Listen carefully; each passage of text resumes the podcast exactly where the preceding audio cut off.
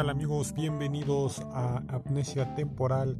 Este es el episodio 4 y estamos el día de hoy llevándoles este tema de TikTok, la historia de TikTok, una red social sin lugar a dudas que está causando mucha controversia, tanto por sus polémicas, pero también por su inesperado éxito. Y pero bueno, vamos a empezar con, con esta red social TikTok, que pues generalmente usada por los jóvenes menores de 14 años, 16 años, esta red social que pues en sí sincroniza eh, diálogos o música para hacer videos cortos los chavos se graban sincronizando su voz con estos audios. También hay otro tipo de contenidos un poco más dedicado al entretenimiento, de recetas de cocina, tutoriales, bueno, así que meramente entretenimiento, de eh, comedia, todo ese tipo de cosas que chavos que ahora actualmente son creadores, son TikTokers, pero hay que también tener en cuenta, tener éxito en una red social,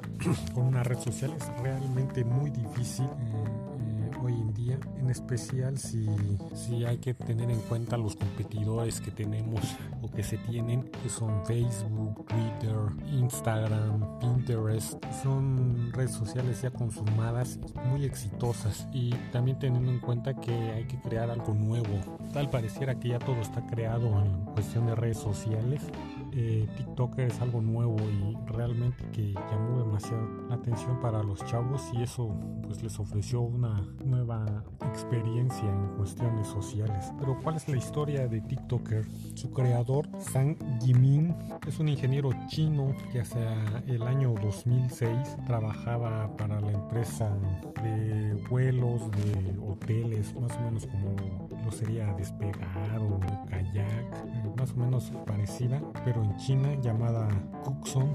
Ahí estuvo este señor trabajando como parte del equipo de esta empresa. Posteriormente entró a trabajar en Microsoft hacia el año 2018. Sin embargo, no se pudo adaptar a la manera en que Microsoft trabajaba en equipo, en todo este tipo de cosas. Imagino no le gustó la cultura empresarial de Microsoft, no se pudo adaptar y por lo mismo decidió por su cuenta entrar en una startup. Tampoco funcionó, pero, pero con esa experiencia del startup, él decidió crear su propia empresa llamada 99fan.com, que básicamente era una, un sitio web que ofrecía información acerca de, de inmobiliaria, ¿no? de bienes de inmobiliaria. Desafortunadamente para eh, San Jimin, eh, hacia el año 2011 él se da cuenta pues que tiene un detalle muy importante que es que ya las personas no visitan tanto desde una computadora, que era el enfoque que tenía su empresa, sino más bien desde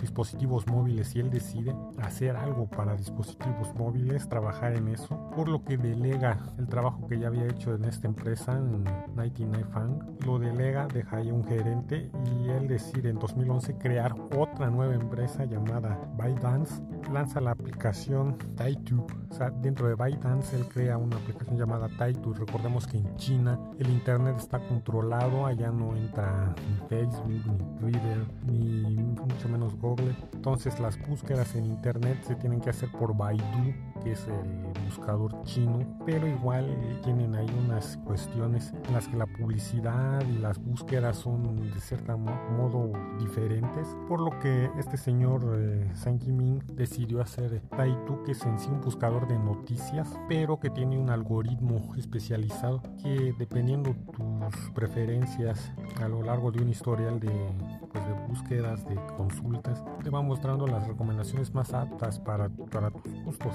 Bueno, en 2006 lanzan ahora sí ya lo que sería Douyin, que es básicamente eh, TikTok, pero en China y también la, y a la par se lanza TikTok a nivel mundial, o sea, fue que lanzó una misma aplicación, pero para dos mercados, en China llamada Douyin, con todo lo que representa lo diferente que es el mercado chino, y TikTok para lo que es el mercado mundial. Y eso creo que hizo la diferencia TikTok. En 2017 eh, compra Musical.ly o Musical.ly por 900 millones de dólares y se integra a TikTok. Creo que es este Musical.ly. Era básicamente lo que sería TikTok de Estados Unidos. O sea, no tan, no lo que es hoy TikTok, pero básicamente tenía el concepto. ByteDance eh, compra esta, esta aplicación básicamente integran todo lo que ya tenía en el mercado, las estrategias, muchas cosas que ya tenía esta aplicación de Musical.ly. Lo que hace es que crece todavía más.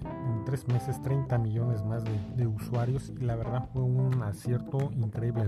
Lo comparan incluso como la compra que hizo Facebook con Instagram y que fue la verdad un acierto muy importante para Facebook. De hecho, TikTok, entre una de sus virtudes es que es muy fácil de usar para muchos usuarios, lo que hace recordar mucho lo que fue otra aplicación como Vine, que tuvo muy buenos momentos, y también las recomendaciones algorítmicas, retomando lo que ya se había trabajado anteriormente con Tai2, esta primera aplicación que creó ByteDance, esta aplicación de noticias que tenía sus recomendaciones a través de un algoritmo, pues lo retomaron y lo aplicaron a TikTok y esto también le da un plus muy importante. Pero también se ha abierto, se ha inmiscuido en muchas polémicas, las de que tiene fallos de seguridad, de que tiene espionaje, cuestiones de este estilo. La verdad es que a pesar de que sí, sí tiene, sí tuvo fallos de seguridad en, un inicio como toda aplicación, esto de que espía a sus usuarios y estas cosas, pues no sería nada nuevo. Facebook lo, lo hace, Twitter lo hace, Google lo hace, todas estas aplicaciones lo hacen. Sin embargo, no se les ha hecho tanto ruido. Creo más bien que esto va enfocado a que en Silicon Valley ya les está haciendo ruido que una empresa china esté teniendo éxito como lo está haciendo. Y esto pues de cierta forma llama la atención en el mercado de la tecnología de Silicon Valley porque es un aviso si China lo está haciendo lo pueden volver a hacer con otra aplicación igual exitosa a nivel mundial lo puede hacer la India lo puede hacer Japón, lo puede hacer la Unión Europea, porque recordemos todas las aplicaciones grandes se hacen en California, el Silicon Valley, y bueno, creo que por ahí va el, asunto de estarle, pues de cierto modo, desprestigiando a esta aplicación china. No sabemos tampoco si, si pasen ciertos datos al gobierno chino que qué aplicación no lo hace. Pero bueno, ¿qué nos deja de enseñanza esta situación de, de TikTok? Pues a mí a mí me llama mucho la atención su, su desarrollador, eh, Sang Min, que la manera en que él, pues, de cierta forma tuvo la visión de delegar su anterior empresa, la primera empresa que él crea, al no sentirse tan cómodo. Recordemos que era una empresa de inmobiliaria la que él atendía. Luego viendo la oportunidad y sobre todo eso, viendo la oportunidad de poder desarrollar para móviles, él decide arriesgarse y hacerlo. Entonces él se especializa directamente en eso. En su empresa él busca qué cosa es lo que realmente le gusta y toma el riesgo, o sea, se especializa en, en los negocios móviles y él decidió jugársela con lo que le gustaba hacer. Por eso creo que es un emprendedor nato y que tiene esa virtud. También algo muy interesante de Tinton es como ellos fueron este, encadenando sus ingresos, lo que se le llama fijar activos, porque ellos decidieron ir haciendo un caminito con ByteDance. Primero ellos crean aplicación de Taidu que les da la pauta para tener la inteligencia artificial que posteriormente alimenta el algoritmo que hoy usa TikTok, el algoritmo de recomendaciones y a partir de eso también la experiencia de poder desarrollar una, una aplicación tan masiva como ya es TikTok. En un inicio lo hicieron con Taitu, obviamente solo se usó en China, pero les sirvió esa experiencia y fueron haciéndose ese caminito, el encadenamiento, el seguimiento que podemos dar para ir creciendo. Y algo muy importante en el mercado de las redes sociales es el vacío que ya hubo de redes sociales, de, perdón, de contenido. Había un vacío y TikTok lo está llenando. Fueron muy inteligentes al innovar y así como han nacido muchas, muchas redes sociales, no todas han sido exitosas. También hay muchas otras que se han, han muerto por lo mismo, porque no innovan y hay un vacío de contenidos. Siempre lo mismo, se repiten. Facebook este, ha tratado de mantenerse, ahorita está tomando un segundo aire con los videos, pero realmente lo que fue en sus inicios ya dejó de ser, ya murió. Lo mismo con otras redes sociales, Twitter ha disminuido considerablemente de usuarios, eh, YouTube lo mismo, o sea, los creadores que antes estaban en YouTube hoy ya están en otras plataformas, entonces creo que innovar para crear contenidos ha sido lo que le ha dado ese gran éxito que tiene actualmente TikTok. Y bueno, yo me quedo con eso y también hay que llamar mucho la atención que se pueden crear grandes aplicaciones, no importa que no seas de Silicon Valley, obviamente aquí pues son chinos, pero bueno, el chiste es que no, todo esté aglomerado en Silicon Valley y eso creo que es lo que es positivo de TikTok, más allá de todas las cosas ridículas que puedan compartir en la aplicación o si no nos gustan porque algunos ya se consideran muy, es que es para jóvenes, es para niños,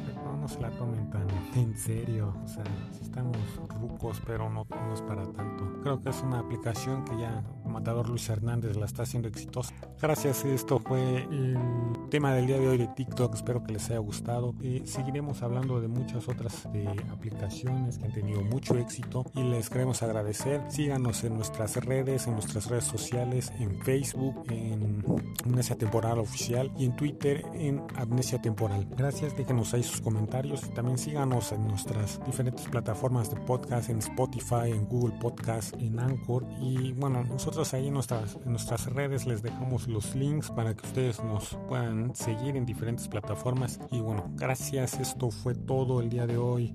Yo soy Charlie Tess y esto fue Amnesia Temporal. Hasta la próxima.